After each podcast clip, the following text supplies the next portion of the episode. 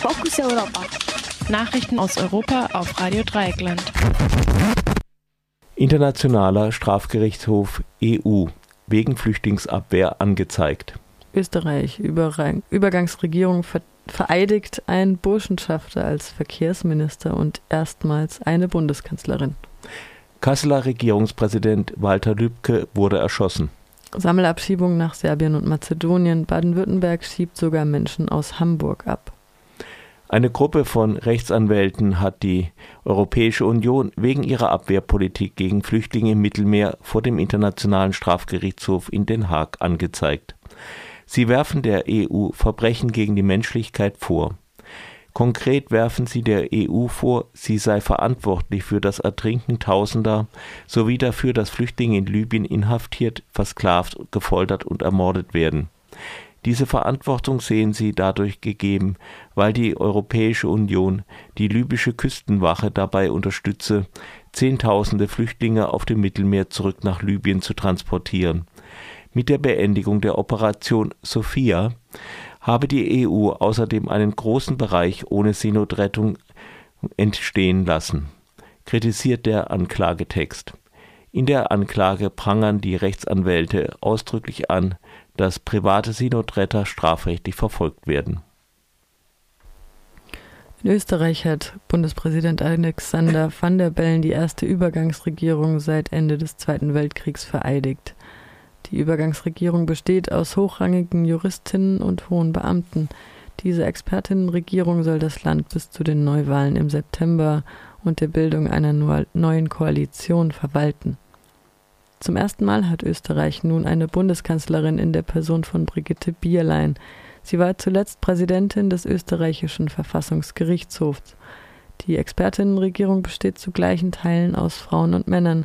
Der österreichische Bundespräsident wollte mit dieser Personalentscheidung ein Zeichen für künftige Regierungen setzen und erklärte, Zitat, da kann niemand mehr sagen, das geht leider nicht. Zitat Ende.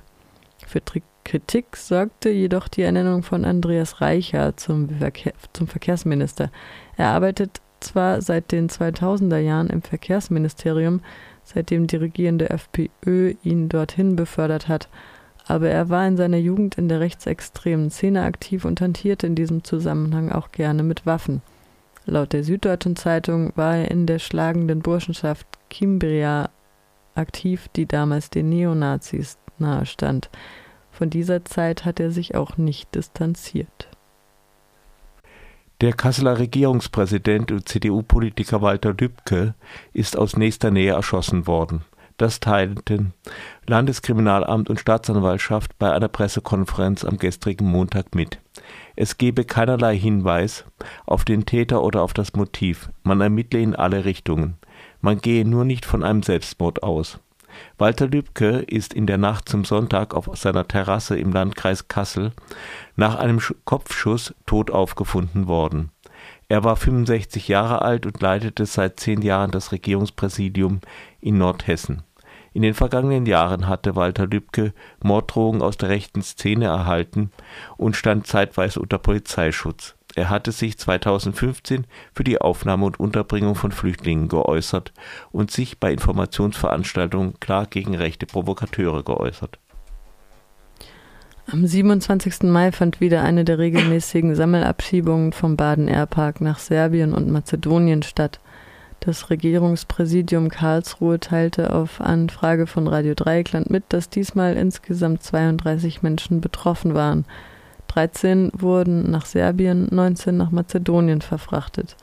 Zwölf der Betroffenen lebten zuvor in anderen Bundesländern, zwei in Hamburg, drei in Niedersachsen, drei in Nordrhein-Westfalen und vier in Rheinland-Pfalz. Ursprünglich wollte man laut Regierungspräsidium Karlsruhe 52 Menschen abschieben. Zehn der Betroffenen lebten zuvor in Landeserstaufnahmeeinrichtungen, eine im Abschiebeknast Pforzheim. Wieder einmal wurden mehrere Familien in eine unsichere Situation gebracht. Acht Kinder bis 14 Jahren sind abgeschoben worden. Vier der Betroffenen gehören der diskriminierten Minderheit der Roma an. Soweit die Nachrichten vom 4. Juni 2019 von den Kollegen Mathieu und Fabian. Vielen Dank dafür.